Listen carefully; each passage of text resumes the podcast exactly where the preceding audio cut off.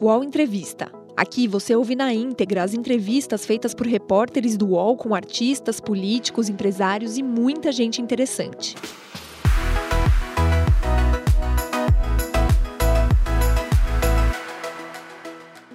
Olá, eu estou aqui fazendo uma entrevista exclusiva para o UOL com o Dr.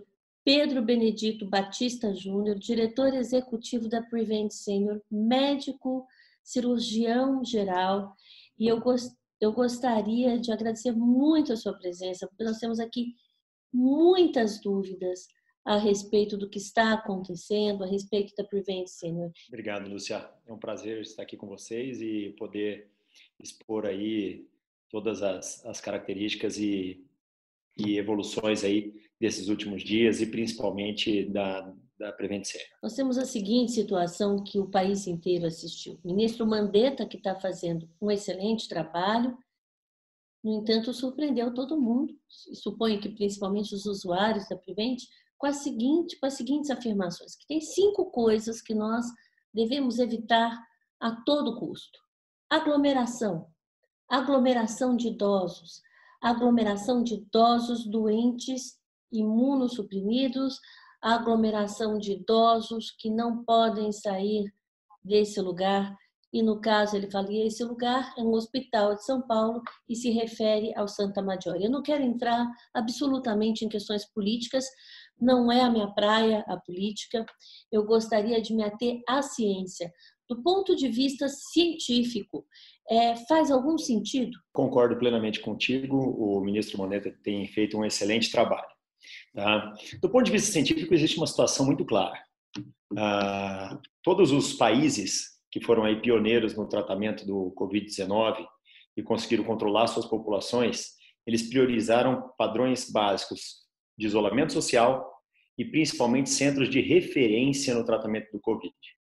A Prevent Senior ela vem se preparando aí desde o começo do ano para essa pandemia, até porque com uma carteira com idade média de 68 anos e com mais de 80 mil beneficiários acima de 80 anos, a gente precisava sim se preparar.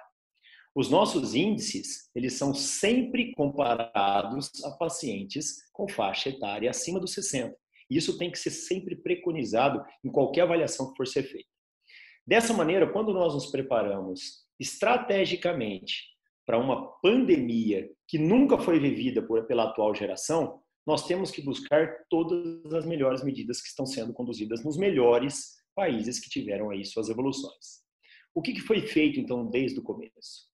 Foi colocado, sim, para essa população que é extremamente frágil e, como a, o próprio ministro comentou, extremamente grave para esses pacientes, o melhor atendimento à disposição.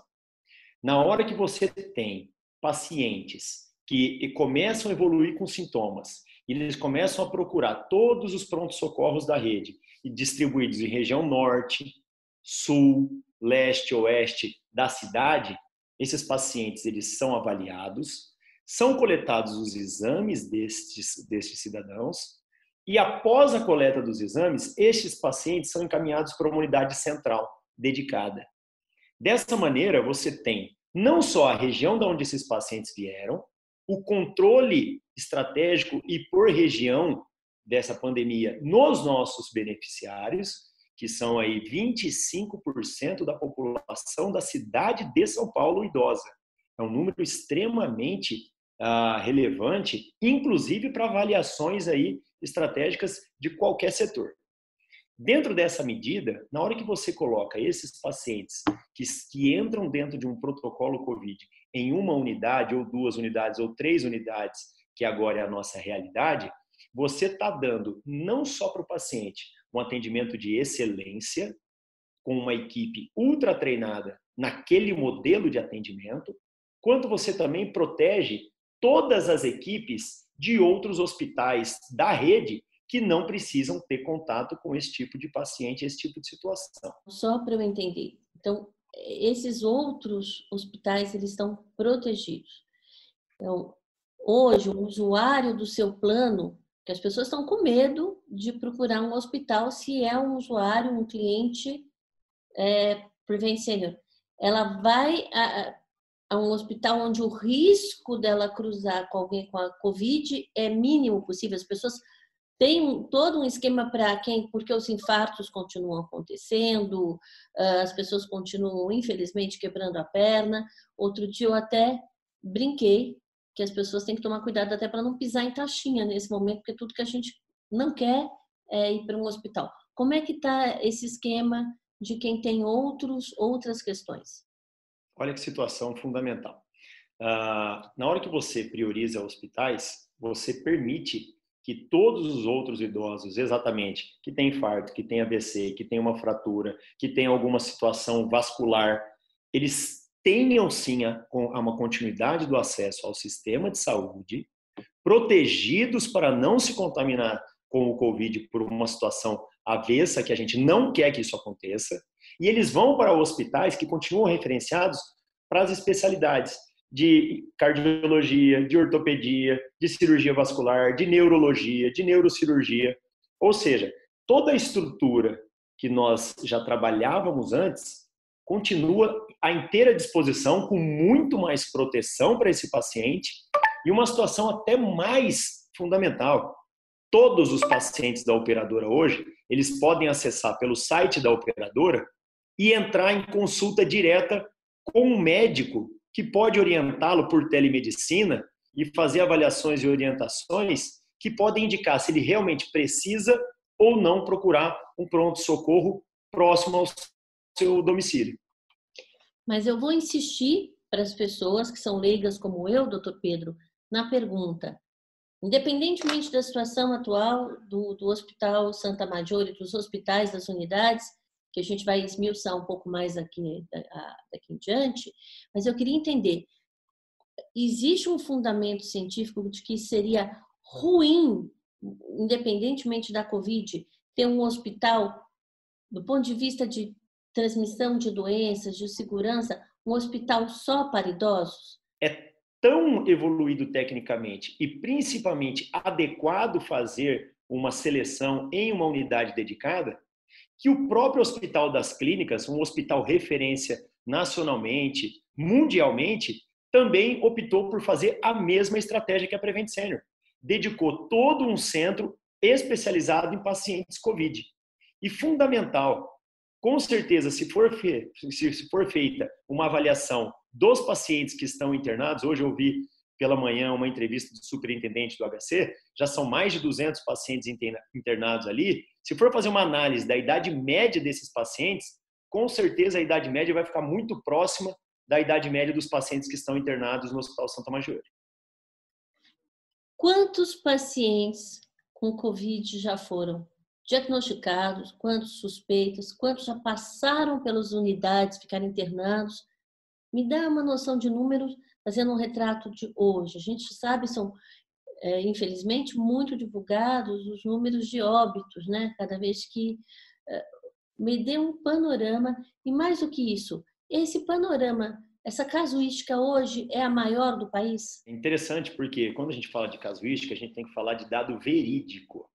Tá? Então, quando você tem a informação precisa, você consegue ter uma avaliação mais criteriosa de toda a característica dos, dos dados que você está avaliando. Então, hoje, nós já temos cerca de 1.200 pacientes avaliados e encaixados no protocolo COVID dentro da, da Prevent Senior. Tá? Funcionários, são cerca de 250 funcionários que foram colocados no protocolo. Desses funcionários, os que vieram positivos no SWAB, que é o teste principal aí que tem se colocado como padrão até o momento, para o diagnóstico do COVID, são cerca de 120 positivos. Tá? Além desses 120 positivos, nós já temos 50 pacientes desses nossos desses nossos funcionários, 50 funcionários que já voltaram ao trabalho. Então eles foram tratados, acompanhados, já voltaram ao trabalho. Nós não temos nenhum óbito de funcionários. Tá? Isso é fundamental falar. No hospital, que é o hospital, o primeiro hospital que foi a referência, que é o Hospital do Paraíso, ah, nós tivemos somente 15 funcionários contaminados dos mais de 400 funcionários que trabalham somente naquele hospital. Então, na hora que a gente pega toda a rede Prevent Senior, nós colocamos aí 10 mil funcionários, mais 2.500 médicos, e a gente tem uma taxa de infecção aí de cerca de 120 pessoas, a gente nota que todas as medidas estratégicas de cuidado dentro dos hospitais, elas estão sendo extremamente eficientes. Até porque, como a gente sabe que hoje já tem a infecção comunitária, grande parte desses pacientes, eles foram verificados como contaminados logo na entrada da triagem de seus trabalhos. Porque olha que fundamental as coisas que a gente está conseguindo reproduzir para todas as empresas do, do Brasil. Na hora que cada funcionário dos hospitais ele chega para trabalho, ele passa por uma triagem, que é feita a temperatura, frequência cardíaca e a saturação dele. Isso, isso vai implicar uma avaliação mais precisa de se ele já está desenvolvendo algum sintoma que sugira a questão de infecção pelo coronavírus e imediatamente esse funcionário é colocado por uma avaliação para fazer tomografia e a coleta do suado. Então a gente consegue ter a visão muito específica. Pedro, então por que que até agora somente 120, mais de 200 fizeram os testes? Porque eu tenho é, funcionários que estão fazendo tratamentos oncológicos, eu tenho funcionários que estão gestantes, eu tenho funcionários acima de 60 anos. Então todos esses funcionários que também deveriam ficar com mais atenção literalmente fazer quarentena, também estão sendo orientados à quarentena. O senhor falou que quando os funcionários chegam, e também os pacientes, a gente sabe na triagem, é feita a saturação. Explica para o leigo, porque toda vez que o senhor falar um medicinês, eu me comprometo tá bom, eu... a não deixar passar. A saturação é basicamente a quantidade de oxigênio que o ser humano consegue agregar no seu pulmão que ele respirou. Então, por exemplo, na hora que a gente está inspirando o ar, literalmente está entrando uma quantidade de oxigênio nos nossos pulmões e os nossos pulmões precisam captar esse oxigênio.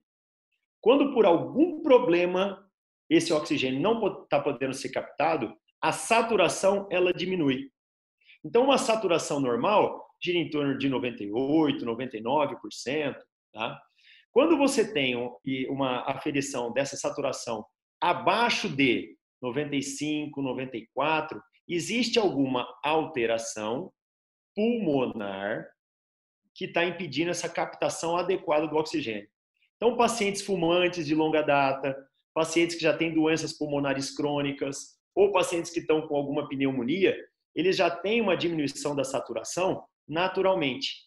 Porém, se você é um paciente saudável, que sempre teve uma saturação adequada, que nunca teve nenhum problema de saúde, e você subitamente passa a desenvolver uma queda de saturação com índices que chegam a 94, 93%, existe uma necessidade óbvia de pesquisar o porquê é que está acontecendo isso. E aí é a hora que você tem a suspeição do coronavírus. Vou voltar para os colaboradores, os funcionários do hospital. É, isso é, é, é o fato de ter esse controle, claro, mas ter um, um número relativamente baixo de funcionários infectados é um, é um, digamos assim, um marcador muito positivo, no caso, de infecção hospitalar? Com certeza. Ah, historicamente, a rede ela já é uma rede que, em todo o histórico, e todo o, o, os relatórios de vigilância sanitária, de vigilância epidemiológica, sempre teve um índice muito baixo de infecção hospitalar.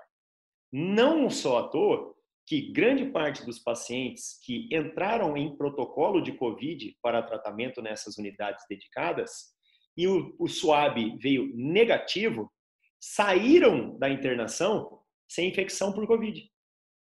Ou seja, não existe nenhum momento dentro da rede até o momento nós termos um paciente que entrou sem o COVID e saiu positivo.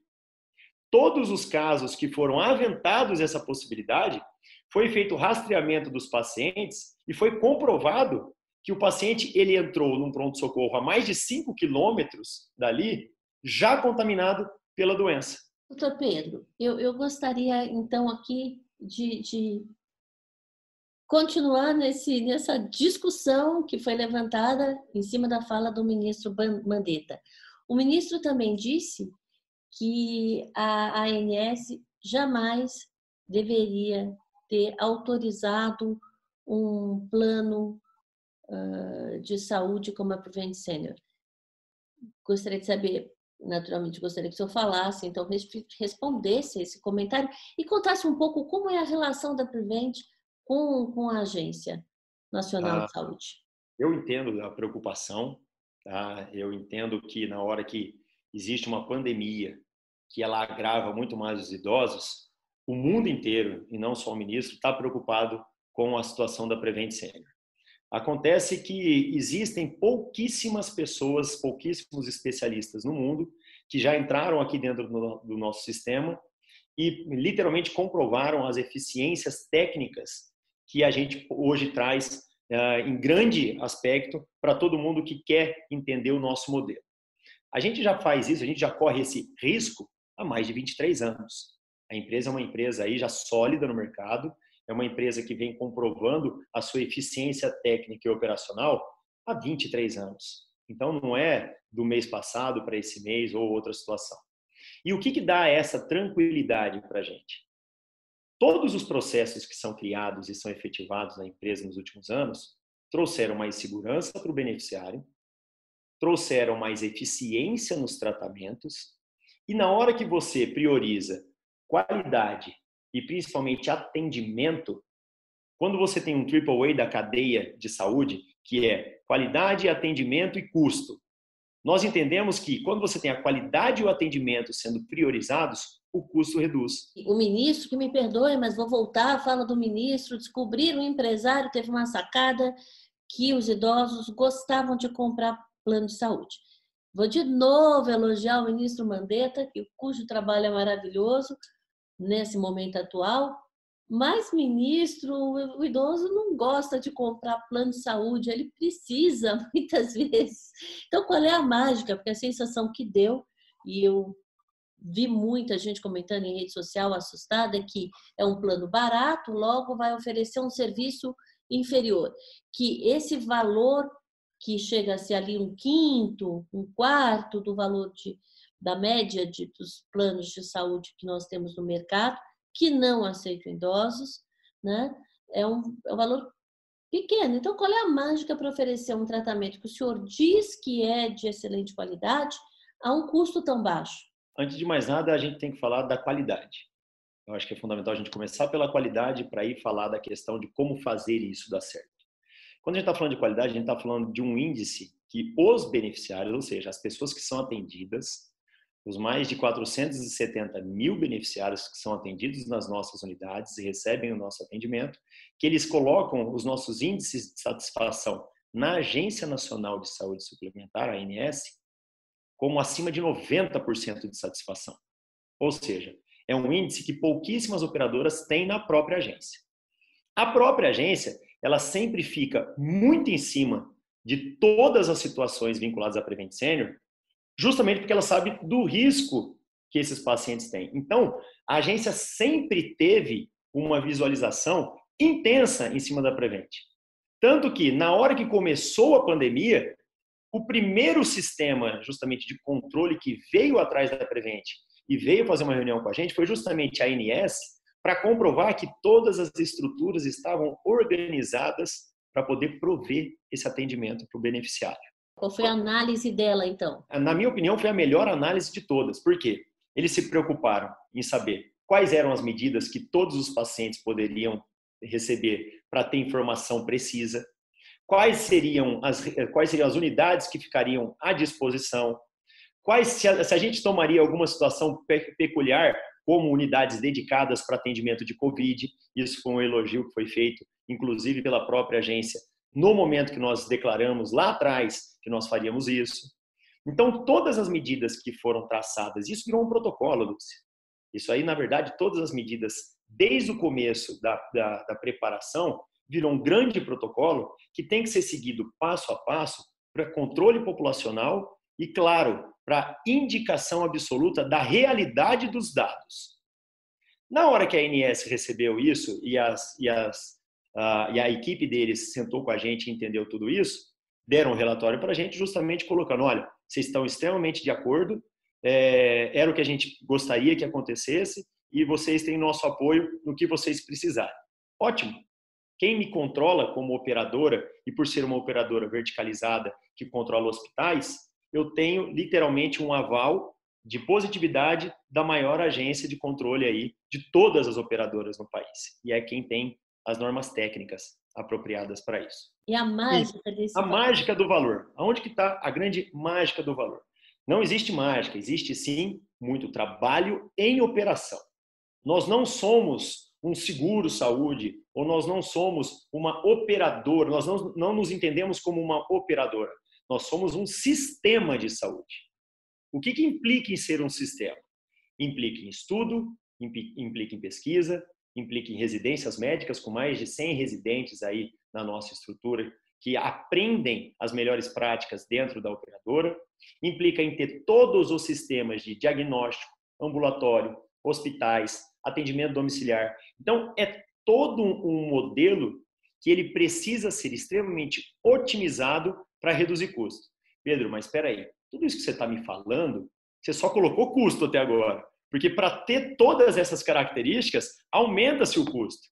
Pois é, mas na hora que você também coloca todas essas características e você dá suporte à população, você também consegue prever e antever eventos que poderiam causar mais gravidade e aumento de custo. Vocês Na têm hora... um prontuário eletrônico? Vocês têm toda a vida desse paciente? Exato. Eu, de qualquer lugar que eu tiver, como todos os médicos têm certificação eletrônica, do lugar que ele está, ele pode acessar o prontuário do paciente dele, avaliar todos os exames que foram feitos ultimamente e poder dar uma orientação extremamente precisa, porque ele já conhece o paciente dele, ele já teve contato direto. Nós fazemos 300 mil consultas por mês. Além das 300 mil consultas por mês, nós fazemos mais cerca de 80 mil atendimentos de pronto-socorro por mês, em períodos normais. Tá? Ou seja, são 380 mil consultas entre ambulatório e pronto-socorros por mês para uma população de 470 mil pessoas. É muita avaliação e a cada um mês e meio, literalmente, eu vi toda a minha carteira. Se você tem uma atenção extremamente ampla à sua carteira e essas atenções elas trazem literalmente um preço mais curto, um menor preço, porque se eu tenho um ticket médio de 800 reais para cada um dos 470 mil pacientes, teoricamente, se eu fizer três consultas com gasto médio aí de 150 reais por consulta para cada paciente, ainda me sobrou dinheiro. Então eu posso ver todo mundo todo mês com muita intensidade, com muito carinho, com muita empatia e pegar na mão de todos os pacientes que eles vão literalmente ser bem cuidados. Além disso, vamos agora para a estrutura de alta complexidade, vamos dizer assim. Pacientes com câncer, pacientes que precisam de próteses e órteses, pacientes que precisam de cirurgia cardíaca, pacientes que precisam de cateterismo. Vamos dar o exemplo mais crítico de todos. E aí eu vou usar como base um estudo feito pelo Instituto do Câncer de São Paulo, o ICESP.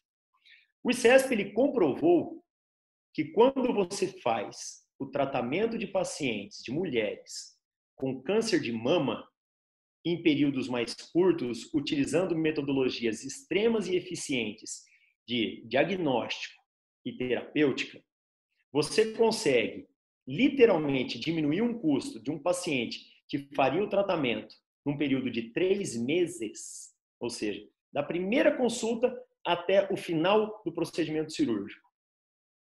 Esse paciente de três meses, ele gera um custo em torno de 75 mil reais para o sistema o mesmo paciente, se ele for tratado num período mais curto ali, de 15 dias, ou seja, fez uma mamografia ou fez uma, uma, um ultrassom de mama, fez um screening mamográfico e achou uma lesão e imediatamente todas aquelas medidas já foram tomadas para tratar essa paciente, o custo dos 75 mil reais cai para 15 mil reais de tratamento.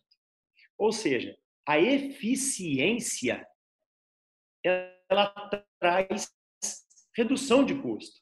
Porque operar essa paciente, você iria operar ela do mesmo jeito. na prática Prevent Senior, qual é o tempo real entre a detecção de um câncer de mama, a média, vocês têm esse controle? E o início a média hoje, essa foi uma das preocupações, inclusive virou um grande case dentro da empresa, porque nós temos aí quase 300 mil mulheres na operadora, então são 600 mil mamas que precisam ser cuidadas, tá? E literalmente a gente conseguiu reduzir o tempo para 14 dias da cirurgia.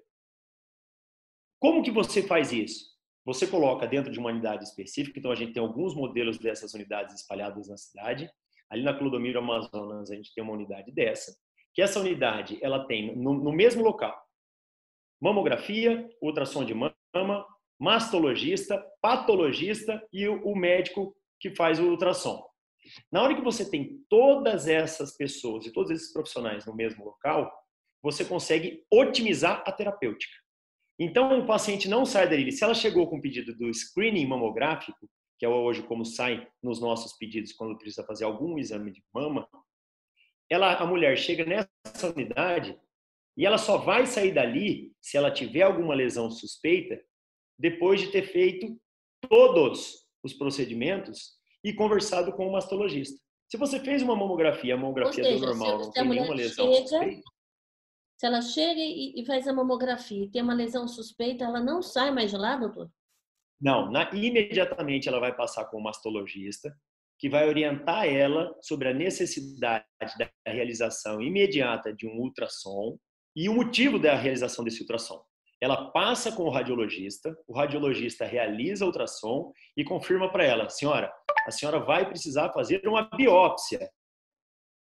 E eu já vou fazer essa biópsia agora para a senhora, porque eu preciso ter o diagnóstico preciso. Ele faz a biópsia, a biópsia vai para um esfregaço fresco, tá? E na hora, um patologista avalia a lesão e coloca como risco ou não de lesão neoplásica. Ela volta na, no mesmo momento na consulta com o mastologista, que orienta toda a metodologia de exames pré-operatórios, que irá encaminhar essa amostra que em sete dias já vem com uma preparação de laboratório para realmente confirmar ou não se é um câncer, tá? E após confirmado o câncer, ela já fez todo o pré-operatório e se preparou para caso tudo seja confirmado, de fazer um procedimento que vai salvar a vida dela. Ou seja, isso é replicado, Lúcia, em todas as especialidades. Um paciente que precisa de um cateterismo, ele vai para o cateterismo e se já e um cateterismo eletivo, por exemplo, e na hora que ele chega nesse cateterismo, se já é feita aí uma, uma, um diagnóstico de uma lesão que é tratada com um stent, por exemplo, ele já é tratado, pois o protocolo da operadora já indica tratar esse paciente ao invés dele sair com aquele diagnóstico do exame, ir para casa, passar com o cardiologista, voltar, e depois ter que fazer um outro cateterismo para aí sim colocar o stent que ele já deveria ter colocado. É ruim para o paciente, é ruim para o sistema, é ruim para uma série de situações. Então, o que, que eu falo para grandes, para os colegas hoje, quando a gente vai conversar sobre operadores, sobre esses processos? Parem de olhar a foto. Tira a imagem da foto. Porque na hora que você olha a foto, você quer tratar pontualmente só aquela questão olha o filme do tempo de cada paciente e usa essa linha do tempo para tomar as melhores decisões. E aí, se quiser, a gente pode voltar agora um pouco a falar de coronavírus, para falar de linha do tempo, falar de terapêuticas, como a gente pensou tudo isso. Os podcasts do UOL estão disponíveis em todas as plataformas. Você pode ver a lista desses programas em uol.com.br/podcasts recebe salário, faz transferência, pagamento, recarga de celular e até empréstimo, tudo sem taxa. PagBank, a sua conta grátis do PagSeguro. Baixe já o app e abra sua conta em 3 minutos. Vou só aqui voltar bem para o começo, né? É, para a gente falar, mergulhar agora de vez nesse coronavírus. A gente falar que alguém tinha se preparado é loucura. Nenhum hospital do mundo, nenhum centro, nenhuma universidade, nenhum laboratório se preparou para o que está acontecendo. Vocês, Privente, tendo esse público, né, e tendo essa estrada com, esse, com essa população mais velha, vocês por acaso se prepararam? Vocês têm protocolos assim do que lá fora ou aqui dentro também se chama de medicina da catástrofe, medicina do desastre, né? O como agir em situações como a que a gente está vivendo agora. Tudo bem, a que nós estamos vivendo agora ninguém imaginou nessa proporção.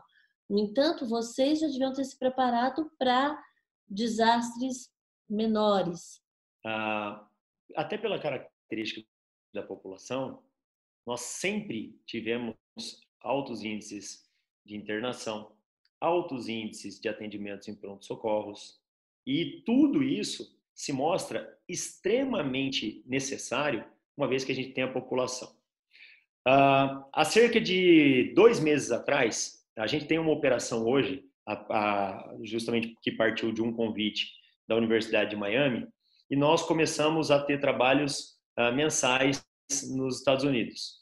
A gente tem aí um contato muito grande com a Universidade de Harvard, tá? por meio da doutora Regina, que é uma das maiores referências aí em, em business de saúde no mundo. Tá? inclusive, foi ela que escreveu uh, o, o, o, artigo publicado pela Harvard Business Review sobre Prevent Senior, tá? como um dos paradigmas da saúde aí na, na era atual. Uh, e lá nos Estados Unidos, uh, na semana que nós ficamos lá estruturando essa, essa operação que a gente imagina começar lá nos próximos meses, é, nós tivemos contato com a empresa chamada Blue Dot, tá? que foi a primeira empresa, foi a primeira uh, empresa de tecnologia que nove dias antes de ser detectada a epidemia em Wuhan, identificou que existia uma anomalia de saúde em uma feira lá na cidade de Wuhan. E na hora que a gente teve contato com essa empresa, a gente pediu a mesma coisa para eles. Você poderia fazer justamente uma evolução de quando a gente precisa começar a se preparar no Brasil? E ele foi pontual, ele falou: Pedro, agora, pode começar a se preparar já, porque vocês vão precisar atuar de maneira muito intensa. Isso foi há dois meses atrás. E na prática, como é que vocês se prepararam? Na semana do carnaval, tá? se vocês buscarem nos noticiários e na internet, vocês vão achar isso. Na semana do carnaval, que foi quando o primeiro caso chegou no Brasil e foi diagnosticado em um hospital privado de São Paulo, um senhor de 60 e poucos anos. A gente já havia feito lockdown da nossa unidade central, um prédio com cerca de mil funcionários que cuida toda a parte de contas, toda a parte de atendimentos uh, online, toda essa unidade, que ela é uma unidade administrativa, ela foi fechada e, e esses funcionários foram encaminhados para home office, porque nós já tínhamos a informação e nós começamos a estruturar toda a empresa para a epidemia, na semana do carnaval. E o que, que aconteceu? Na mesma semana, noticiários começaram a ser veiculados de que tinham casos dentro da Prevent Senior porque a sede havia sido fechada. Gente, olha como que todas as situações, por mais que você seja eficiente e você coloque a proteção em primeira via, ela é criticada. Mas nós fizemos isso. E, um, e, na primeira semana que apareceu o primeiro caso na Prevent Senior, que foi no dia 9 de março, a gente já começou a liberar todo o Hospital do Paraíso para ser a primeira unidade dedicada. Ou seja, se nós pegarmos aí a evolução de todos os sistemas de saúde em si, quem é que na primeira semana já tinha uma unidade dedicada exclusivamente para tratamento de Covid? Nós na primeira semana nós já colocamos isso do primeiro caso na operadora nós já colocamos a unidade à disposição. Nessa mesma semana, nós fizemos cerca de 420 mil ligações de médicos para pacientes. Todos os pacientes que tinham consultas agendadas de retorno ou exames agendados receberam a, ligação dos médicos para orientar sobre os resultados de exames, se havia ou não a necessidade deles virem à consulta presencial e que eles deveriam ficar em casa a partir daquele momento, devido a uma quarentena que iria protegê-los do novo vírus que estava assolando o mundo todo. Hoje, qual é a situação? Quantos pacientes eu queria só reforçar os números, quantos pacientes já foram diagnosticados, que estão em casa, quantos já passaram pelo hospital, desses que passaram pelo hospital, quantos estão na UTI, quantos tiveram alta e quantos infelizmente morreram. Fazendo um retrato atual, instantâneo. Sim, um retrato hoje que a gente tem aí bem claro é que a taxa de ocupação nos hospitais específicos de Covid, que nós temos três unidades hoje, a taxa de ocupação está em 65%. Tá? Então, é uma ocupação extremamente baixa comparada aos índices normais de qualquer hospital no Brasil, que costuma ter 85%, 90% de índices de ocupação. Tá? Então, mesmo em uma pandemia, a gente está tendo 65% de ocupação dos leitos hospitalares. Tá? Dos leitos de UTI, começou a ter uma queda agora da utilização, justamente pelo tratamento com a hidroxicloroquina. Para ter uma ideia da, da fundamentação de, da fundamentação técnica de tudo isso. Nós já tivemos aí 1.100, mais, um pouco mais de 1.100 pacientes em todo esse período que entraram dentro do protocolo do COVID. Por que, que eu falo fundamental esse dado? Porque esse dado ele infere uma característica de que a quarentena e o isolamento social funcionam categoricamente como medida de controle da epidemia. Então, dentro de 470 mil pessoas, somente 1.100 em quase 20 dias aí de, de pandemia, um pouco mais, quase 20 dias de pandemia, ela, eles literalmente foram controlados e somente 1.100 precisaram fazer todas as metodologias de diagnóstico, significa que há eficiência, sim, na quarentena. Situação. Isolamento social também, esse idoso precisa ficar isolado, não é só ele não sair, né? É o povo que sai, infelizmente é o netinho, é o, é o filho, evitar pisar na casa desse idoso. Dar Eu ligação, exato. Eu recebi a ligação de uma paciente ontem que me ligou perguntando, doutor, ela estava tratando de outra patologia, ela estava tratando uma outra infecção, uma infecção urinária, que ela precisou entrar com antibiótico e a gente foi fazer o antibiótico em domicílio. Falou, doutor, o enfermeiro veio aqui todo paramentado. Ele está achando que eu estou com coronavírus. Aí eu falei, não, entenda que não é ele que está achando que você está com coronavírus. Ele está daquela maneira justamente para que se ele que está vindo da rua entrou na sua casa e se ele está coronavírus e ainda não tem sintomas, tá? Ele não contaminar você. Então, até esse cuidado precisa ter, porque os profissionais de saúde que continuam trabalhando no sistema, provendo assistência para pessoas que têm outras patologias, eles estão indo à casa dessas pessoas protegidos, justamente para que não haja qualquer possibilidade de contágio direto. Então, é, existe todo um controle dentro dessa situação. Vamos voltar aos números, que eu não entendi esses números ainda. Fale os números para a gente desenhar na cabeça essa linha do tempo. De novo, quantos, quantos ficaram internados nas unidades Santa Maggiore? Tá. Quantos já tiveram alta? Quantos ainda estão lá? Quantos morreram? Quantos estão na UTI?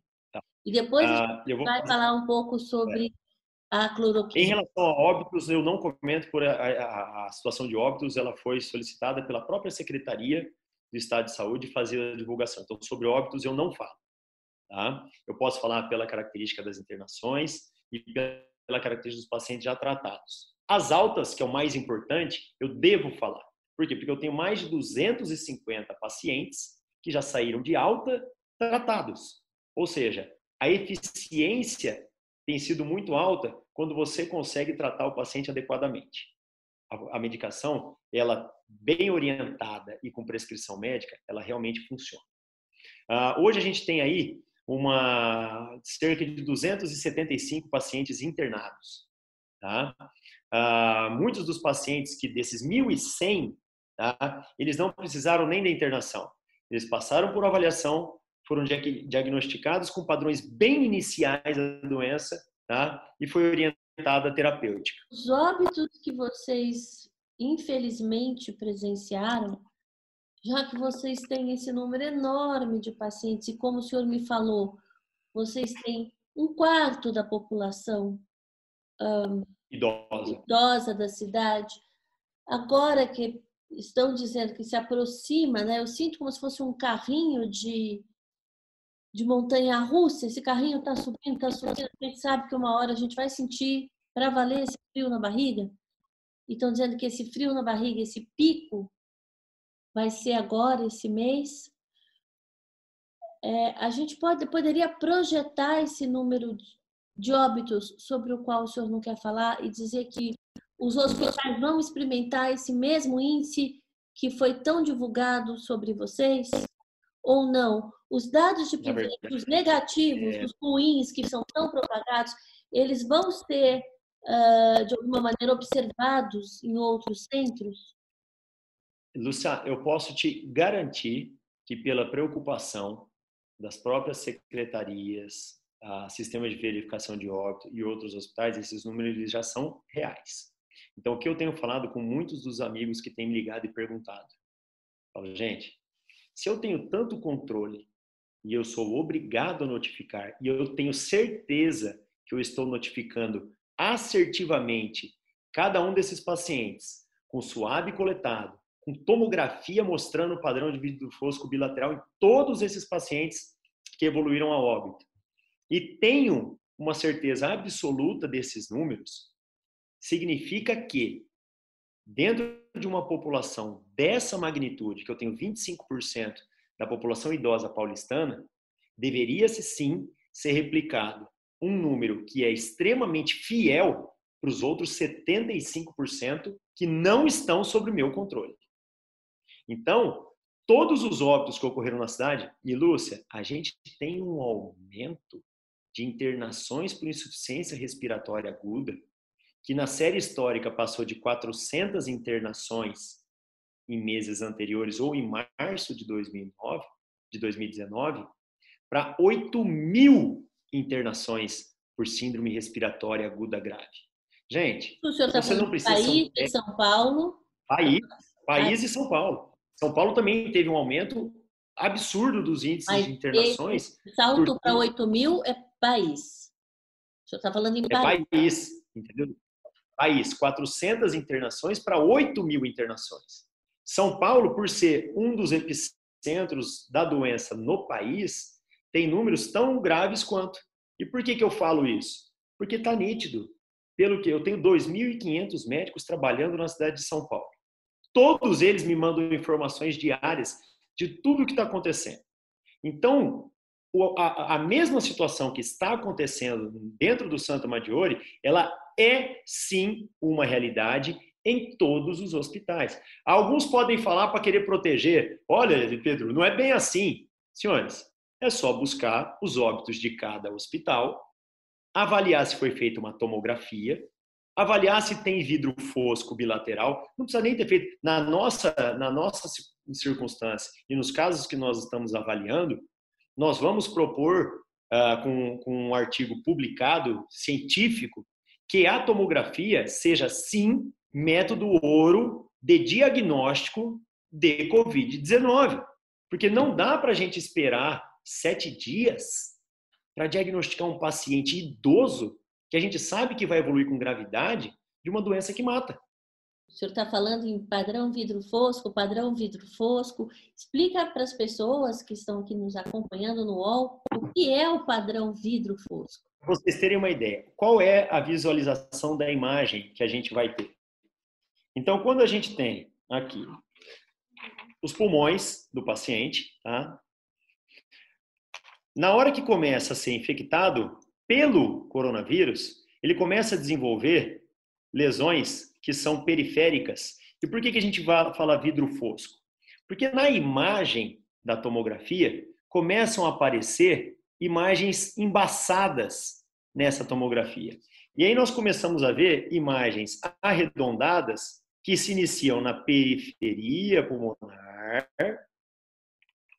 tá? em relação ao tórax, nas periferias do parênquima pulmonar, e elas começam a aparecer ovaladas. E depois elas começam a fazer o que a gente chama de condensação e fazer isso em todo o pulmão, ou seja, elas começam a centralizar e aumentar. Se nós estamos vivendo um, um período de pandemia com uma doença extremamente insidiosa na população, e tomografia é um método que ele é amplamente utilizado hoje por hospitais privados e públicos, é fundamental que essa metodologia ela seja amplamente utilizada pelos pacientes que precisam de um diagnóstico mais precoce, uma vez que a gente está fazendo um estudo claríssimo de uma droga que, se usada, e aí eu vou explicar o porquê, se usada de maneira precoce, ou seja, no começo dos primeiros sintomas, com uma tomografia de apoio, tá? ela pode ser indicativa de sobrevida clara dos pacientes idosos, principalmente. A droga que o senhor está falando é a cloroquina, né? E a com gente... a azitromicina. É o coquetel, né? Vamos usar assim, o coquetel. A hidroxicloroquina com a azitromicina. A azitromicina é um antibiótico. A gente ficou sabendo, é, porque um funcionário fez essa denúncia, né? De que vocês estão amplamente usando essa droga, não só nos pacientes graves, né, mas em todos os casos, inclusive nos suspeitos, e que estariam levando esse remédio à casa por um motoboy, à casa dos pacientes. Queria saber o que disso é verdade, o que vocês estão fazendo e discutir um pouco se essas pessoas que estão recebendo esse remédio, se elas sabem que elas fazem parte de um estudo, porque ainda é uma droga em estudo, né? Na verdade, a droga ela não é em estudo. O que é estudo é a doença. A droga ela já é uma droga permitida há mais de 70 anos no Brasil não, e ela eu... pode ser prescrita. Não, eu Entendeu, disse para esse ah, caso, para esse efeito. Para esse efeito, aí é um estudo off-label, como a gente diz. É para uma finalidade diferente daquela para a qual ela tem sido usada. Você vê que interessante. A medicação, eu vou, eu vou fazer um comparativo agora, tá? A medicação para o tratamento da malária, ela é amplamente utilizada na região amazônica. Eu trabalhei na região e amazônica. E é a mesma cloroquina. Isso, é a mesma, é a mesma medicação. O interessante é que a pessoa que tem malária, o médico que avalia essa pessoa com malária, ele imediatamente já indica a medicação.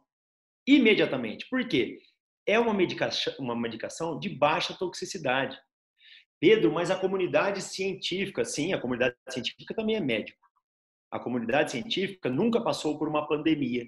A comunidade científica deveria entrar dentro dos hospitais e começar a avaliar que, dependendo da linha de tratamento que você está fazendo, você tem pacientes que vão morrer mais e morrer muito menos. Então, o que, que a gente averigou nos mais de 1.100 pacientes que deram positivo no SWAP? e na tomografia. Tá? Um padrão muito claro de que esses pacientes eles evoluíam com, dois, com duas curvas. Primeira curva, sintomática. Segunda curva, inflamatória. Tá? O que, que tem nesse gráfico, então? Aqui eu tenho os pontos da linha do tempo e aqui eu tenho o ponto de acometimento pulmonar. Eu divido então em dia 1, dia 2, dia 3, dia 4, dia 5, dia 6, dia 7, dia 8, dia 9 e dia 10. E aqui neste lado do gráfico, eu coloco com 25% de acometimento pulmonar e 50% de acometimento pulmonar.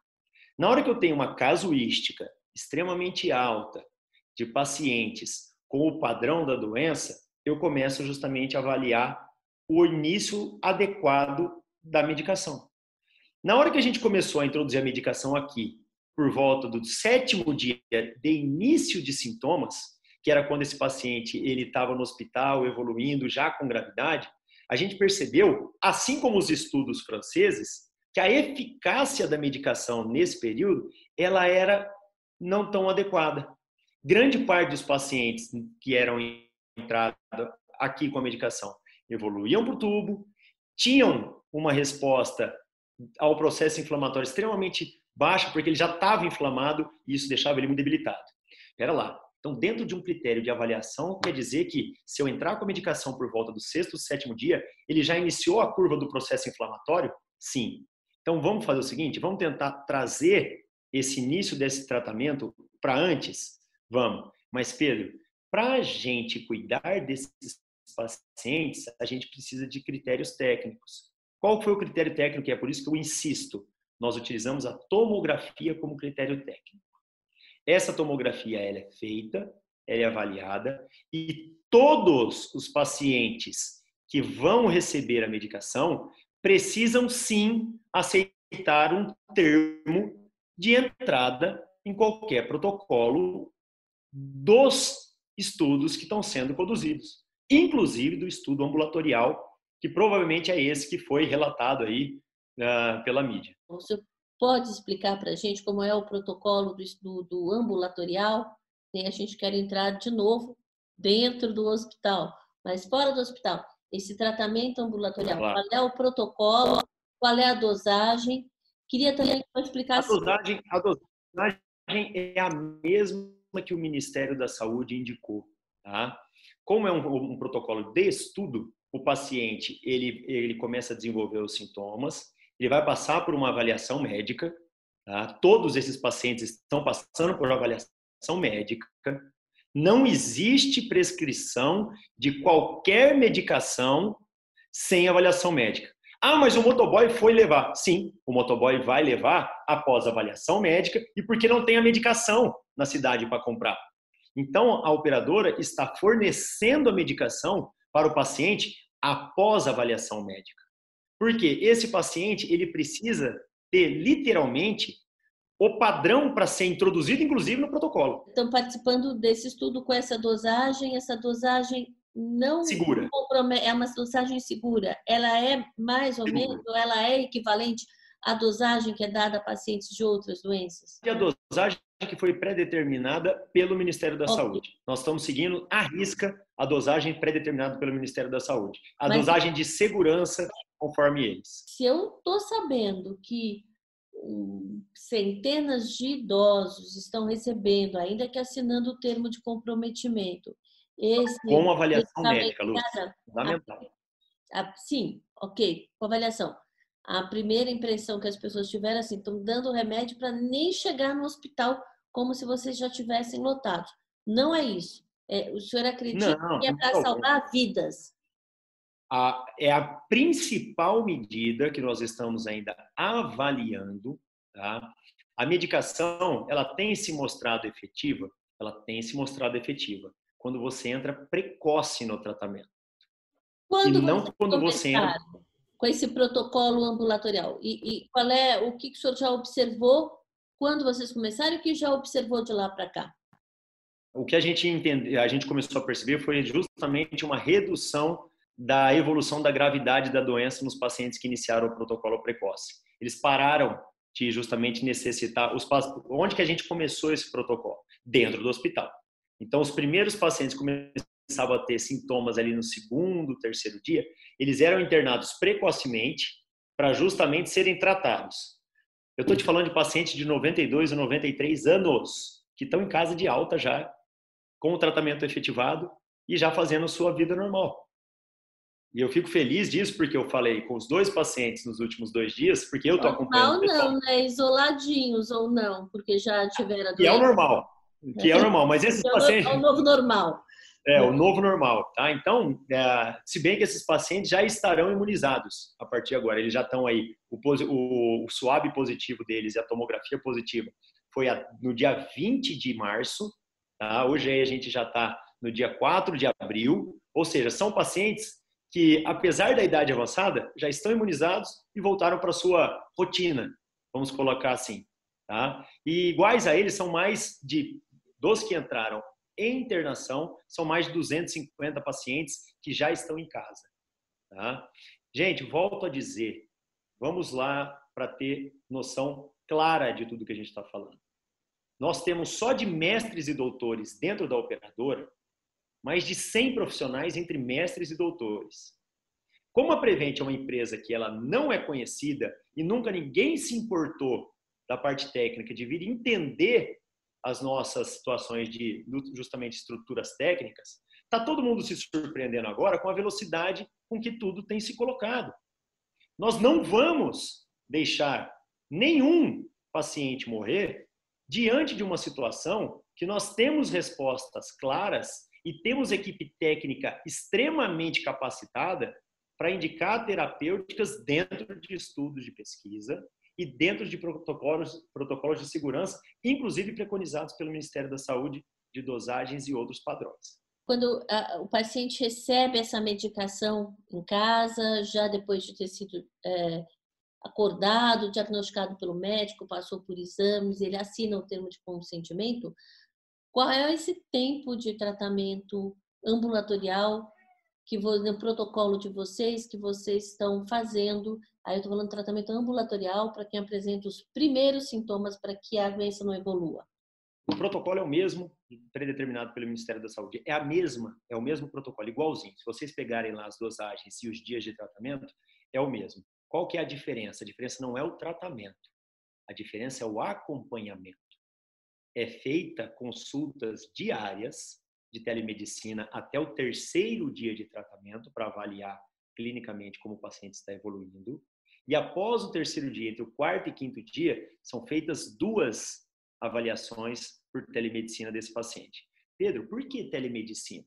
Porque é a maneira de eu manter esse paciente em quarentena e pela telemedicina eu consigo avaliar os padrões respiratórios, os padrões de temperatura, que a família toda é orientada a ter um termômetro, tá, para verificar a temperatura do paciente, e a gente consegue ver com alguns exames que foram aí evoluídos pela equipe de telemedicina, justamente avaliar que com alguma ação breve ali no local dele, ele literalmente mostrar para a gente se, se levantar da cadeira e subir quatro, cinco vezes, se ele fica cansado ou não, que é um parâmetro que também me dá uma situação de se ele está evoluindo ou não com uma situação de dispneia, que é a falta de ar.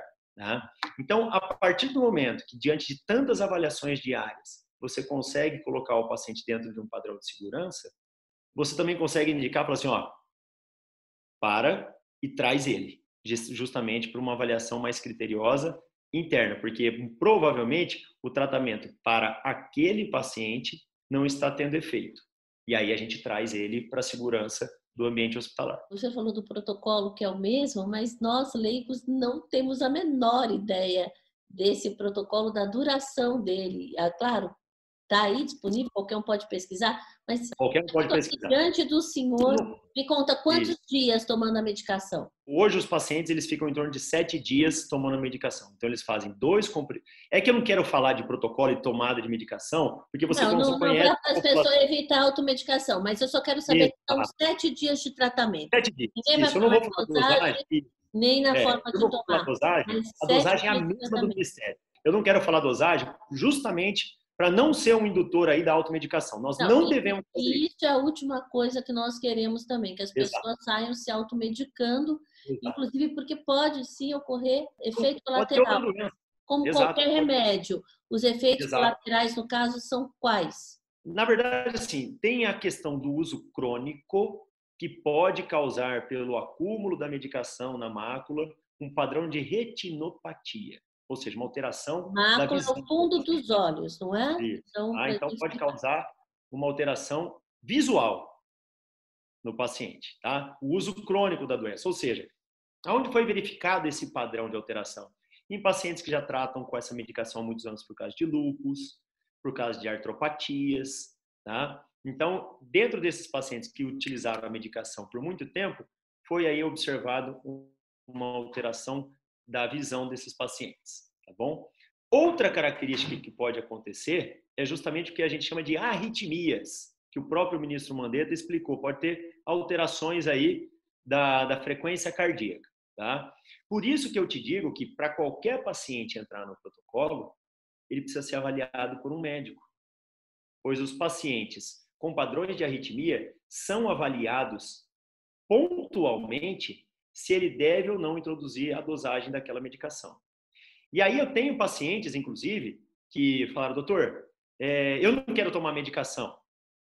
Eu não quero tomar medicação, isso dentro de hospital, tá? Eu não quero tomar medicação porque eu já tenho uma arritmia. E a equipe médica falou, olha, tudo bem, o senhor não precisa tomar medicação. Se o senhor não quer tomar medicação, é uma opção do paciente, sempre, tá? Infelizmente, esse paciente evoluiu mal. E aí a família pediu para ele fazer uso da medicação e ele não teve arritmia. Ah, isso significa que não é todo paciente que terá arritmia? Não. Podem sim acontecer arritmias. É por isso que a medicação ela tem essa situação de cuidado e cautela somente com indicação médica, tá? Mas tem que ser observado todos os casos. O senhor observa uma redução de internação? Tem algum. Já dá para ter um cheirinho de, dessa redução tá. de internação? A, a gente teve aí um aumento das altas tá? superior à quantidade de pacientes internados, ou seja, começou a cair a quantidade de pacientes internados, no momento em que todos os hospitais estão tendo um aumento das internações. Quanto por cento, mais ou menos, você pode dizer? Está em torno aí de, de, tá em torno aí de uma, uma redução das internações aí. Na verdade, vamos colocar de ocupação hospitalar, que fica mais fácil porque eu tenho um ajuste mais fino disso. Mas ah, em relação à taxa de ocupação hospitalar aí, em torno de 5 a 7% de redução da taxa de ocupação hospitalar dos hospitais Covid. A gente sabe que a própria, aliás, eu gostaria de ter notícias dessa senhora, que a própria mãe dos, dos, dos criadores, dos fundadores da Prevent Senior, né, dos dois sócios, CEOs, ela está internada. A última notícia que eu tive, eu não sei se ela evoluiu bem, tomara que sim, que ela tinha sido entubada e que ela estaria recebendo a cloroquina. Eu queria saber como ela está, né, desejando aí que ela se recupere e, e como é que foi o uso dessa medicação uh, nessa senhora que eh, tem 75 anos, segundo a informação Isso, que eu tenho. A dona Mariazinha. A dona Mariazinha, ela é também uma das fundadoras aí da, da empresa, ela que deu todo o suporte para o Eduardo e para o Fernando literalmente criarem todo o conceito. Tá? A dona Mariazinha, na semana lá do dia 10, 12 uh, de, de março, ela começou com um processo gripal e literalmente ela foi uma das, das primeiras, o primeiro paciente nosso foi no dia 9 ela veio ali por volta do dia 10, 12, com sintomas gripais leves. E aí no dia 12 a gente fez dados de vidro fosco na tomografia, e começou a preocupar toda a equipe. Por volta ali do dia 14, quando uh, começaram a sair algumas notícias iniciais sobre os trabalhos publicados falando da hidroxicloroquina, o Eduardo, que é médico, ele simplesmente virou para a gente e falou assim: o que, que vocês acham da medicação?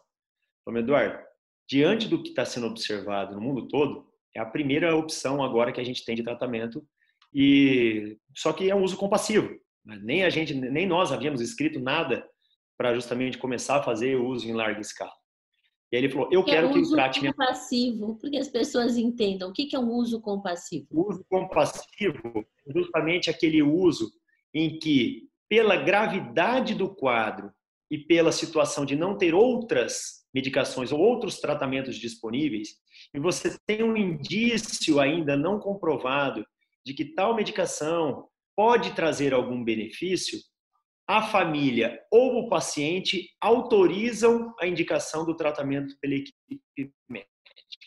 Ou seja, diante de uma pandemia e que tinha aí uma indicação de uma medicação que tinha um trabalho produzido, ainda sem comprovação técnica mais ampla, Uh, o próprio filho da paciente, que é o fundador da empresa, ele pediu para que fosse feita a medicação.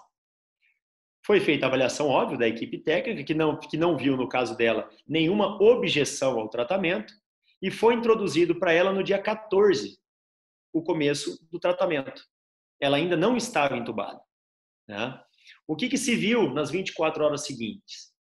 Uma piora clínica dela, né, e a necessidade de UTI e a necessidade de intubação. Então, ela ficou cerca de 10 dias entubada. Tá? Uh, exato. Tá? Então, ela ficou do dia 16 até o dia 26 aí, num padrão grave de intubação. Nós começamos aí a reduzir, nós precisamos fazer uma traqueostomia nela, justamente para a, a, a, otimizar aí essa estubação. Uh, por volta ali do, do, sexto, sétimo dia de tratamento dela com a droga, literalmente a gente percebeu a queda quase que absoluta da carga viral. E a única coisa que permaneceu no corpo dela, que é o que preocupa e o que mata o paciente contaminado pelo Covid, é o processo inflamatório pulmonar. Que esse processo continua mesmo quando o vírus vai embora, não é isso? É esse o problema. O vírus, ele literalmente, ele é uh, o vetor que causa a agressão do organismo. Então, a multiplicação do vírus, ela acontece na primeira instância. E logo depois começa-se o processo inflamatório. Porque na hora que o vírus começa a agredir cada célula e ele agride muito mais as células pulmonares, literalmente começa um processo inflamatório, uma cascata de processos e mais agressões nesse pulmão que vai impedir o pulmão de assimilar todo o oxigênio, conforme a gente tinha explicado antes. Eu queria entender um pouco de futuro, né? Como é que o senhor vê a situação do país? Porque tem gente muito pessimista, tem gente muito otimista, achando que a gente, dentro do possível, de que a gente vai dar conta. A realidade de São Paulo não é a realidade do Brasil, então gostaria de ver, apesar de o senhor estar muito focado aqui em São Paulo, que é onde vocês atuam, como é que o senhor está enxergando o Brasil? Uh, falta de leite, inclusive São Paulo. Ontem, se o senhor me permite, eu tive, eu vi, como todos nós vimos, um mapa dos, das notificações aqui na nossa cidade, eu acho muito esquisito. Eu, a gente sabe que é uma doença que surgiu mais em classes, digamos, mais favorecidas, que viajaram, pessoas que viajaram, mas acho muito esquisito que a gente não tenha nenhum caso em São Miguel Paulista, Itaquera não tem Covid, a periferia da cidade não tem Covid, é, isso também, é, a periferia tem tantos idosos quanto tem nos bairros mais nobres da nossa cidade. Então, como é que o senhor vê a situação? da subnotificação e do que pode acontecer, a pergunta é: mesmo São Paulo, que está se preparando talvez por ser o epicentro no país, mais do que outras, outros municípios e por ser a maior cidade da América Latina, mesmo São Paulo vai entrar em colapso? Fiz um monte de pergunta numa só, né? Mas eu gostaria que o senhor se esquecer de algum ponto, eu retomo. Conseguimos sintetizar tudo isso aí em uma situação clara aí que ela, ela fica bem fácil. A uh, primeira coisa, uh, qual é a pergunta que se faz às principais centros de diagnóstico hoje na cidade de São Paulo? Olha, se eu coletar o meu exame agora, ou se eu conseguir coletar meu exame agora, quanto tempo eu tenho esse resultado? Ah, 7 a 10 dias. Então tá, primeira pergunta. 7 a 10 dias? Então quer dizer que os exames que estamos recebendo neste momento, eles foram coletados há 7, 10 dias atrás. Então vamos lá por critérios muito óbvios. Se eu estou recebendo exames hoje, sábado, dia 4, de sete dias atrás, significa que o cenário que vocês estão vendo hoje é de sete dias atrás. Não podemos subestimar dado concreto. Dentro disso, qual seria a melhor estratégia para avaliar a real situação agora da cidade? Uma progressão logística. Qual que é hoje, vamos pegar dois padrões. O padrão de algum estudioso que coloca qual que é o padrão mínimo que já temos de infectados na cidade, baseado dos estudos de uma semana atrás, e qual que é o padrão máximo de infecção. E vamos fazer uma mediana. Vamos colocar aqui aí um padrão médio para entender quantas pessoas estão contaminadas. E aí você consegue fazer por bairros também. A gente não pode ser medíocre. E eu, eu, eu, me coloco dentro de toda do, dessa situação do agente, nós, por quê? Se nós formos medíocres a ponto de não interpretar, interpretarmos dados extremamente claros, a gente está colocando toda a população em risco. E por que, que eu falo lá atrás da realidade do meu dado? O meu dado eu sei que ele é verídico, porque eu notifico todo mundo que teve e que foi a óbito de COVID. De COVID. Se eu notifico todo mundo, eu tenho dentro de 25% da população idosa paulistana um número real da quantidade de óbitos. Façam a projeção de quantos idosos podem já ter ido a óbito dentro do aspecto de São Paulo. O senhor já fez essa progressão? Ah, e é triste. É triste porque a gente sabe que tem aí uma contratação de cerca de 15 containers pelo sistema de verificação de óbito. Cada container parece que pode comportar até 200 corpos. Então, nós estamos esperando aí mais de 3 mil mortos nos próximos dias. Entendeu? E, e, e mais valas e, e, e sepultura. É exatamente isso que foi divulgado. Foi divulgado Entendeu? são containers para 3 mil corpos. Entendeu? Então, assim, não podemos menosprezar esses dados uma vez que uh, o principal órgão de suporte para a cidade, que é o órgão municipal, ele está muito preocupado com isso. E o prefeito ele tem sido extremamente claro na preocupação dele. Tá? Ou todo mundo começa a se preocupar, ou a catástrofe pode ser maior. Não subestimem os dados. Não subestimem as, as principais informações. Tá? E aí a gente fala de progressão, a gente fala de futuro. A gente tem que pensar em futuro diante de duas óticas. A primeira ótica é: existe uma possibilidade terapêutica? Existe uma possibilidade terapêutica. Quais são as medidas que setor público e setor privado precisam tomar para que essa possibilidade terapêutica chegue a toda a população? Primeira coisa. Segunda coisa, poxa, não tem possibilidade terapêutica, não conseguimos nada. Não vai ser possível iniciar um tratamento que se realmente faça efeito na evolução da doença.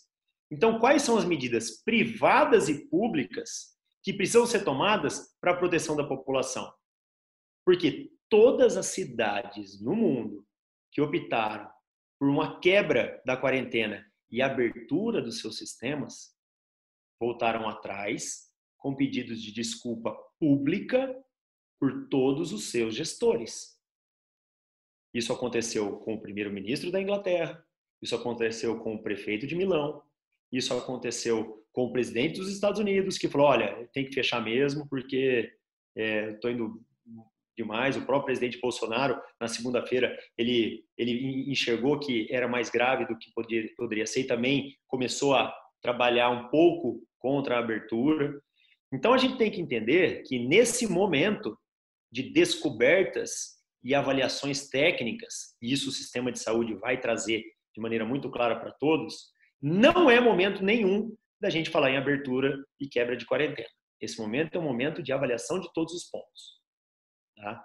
A partir da situação que todos os centros de pesquisa, todas as principais companhias que estão trazendo respostas muito claras, elas colocarem isso em termos técnicos e aí as publicações elas vão trazer para a gente respostas extremamente válidas da terapêutica, aí sim a gente utilizar aquele modelo de expansão e começar a colocar ela como uma terapêutica e quem precisa atuar com essa terapêutica.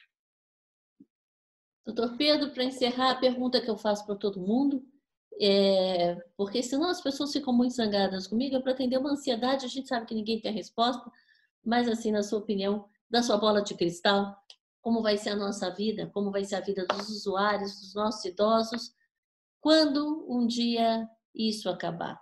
Isso acaba, modo de dizer. Né? A gente fala em achatar uma, uma. Isso é muito importante, inclusive. A gente fala em achatar a curva. Ninguém fala que a gente vai sair um dia lá fora. Hã? Ninguém e, fala em fim da em curva. Fim da curva.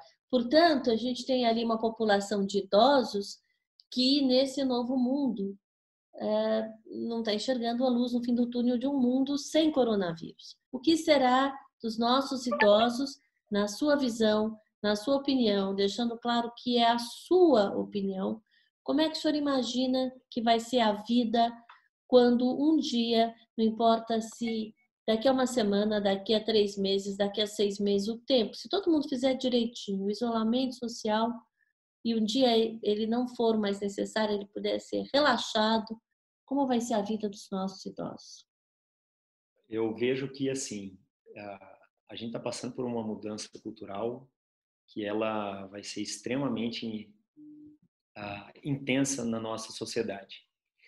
Uh, o respeito pelo idoso ele tem que mudar. Eu não, eu não aceitei em nenhum momento que pessoas uh, divulgassem ou exteriorizassem suas opiniões falando que ah, é só velho que vai morrer. Gente, desculpa. A gente está falando das pessoas que criaram a história da nossa sociedade, que educaram todas as pessoas para ter literalmente a capacidade técnica que teriam hoje. E eu, como médico de uma empresa há nove anos, que sempre cuidou dos idosos e sempre prestei atenção a todos eles, eu não aceito perdê-los. Eles que dão a base técnica para a gente. Se você tem contato com uma pessoa de acima de 80 anos, e eu tenho contato com 80 mil dessas pessoas aí no dentro do nosso plano, Trate de conversar com ela. Você não faz ideia de que se você perdê-la, o tanto de informação útil que a história para sua vida vai estar sendo perdida. As pessoas precisam entender que nós não vamos abandonar as pessoas que mais precisam da gente nesse momento. Ou a sociedade inteira vai criar metodologia para cuidar de todas essas pessoas que nos criaram, que nos trouxeram até aqui, daqui para frente, ou literalmente a nossa função como sociedade pode ser jogada no lixo. Doutor Pedro Benedito Batista Júnior, eu só posso lhe agradecer demais e eu acho que é isso. Pedir que as pessoas, por favor, fiquem em casa, os nossos idosos que eh, as pessoas mais velhas que acompanham aqui o UOL, por favor, fiquem em casa, nós queremos vocês aí, nós queremos ficar em casa também para todo mundo se cuidar. Obrigada pela entrevista e talvez a gente volte a se falar por esses dias, porque vão ser dias movimentados. Estamos à disposição, Luciana. Obrigado, tá? Fiquem com Deus.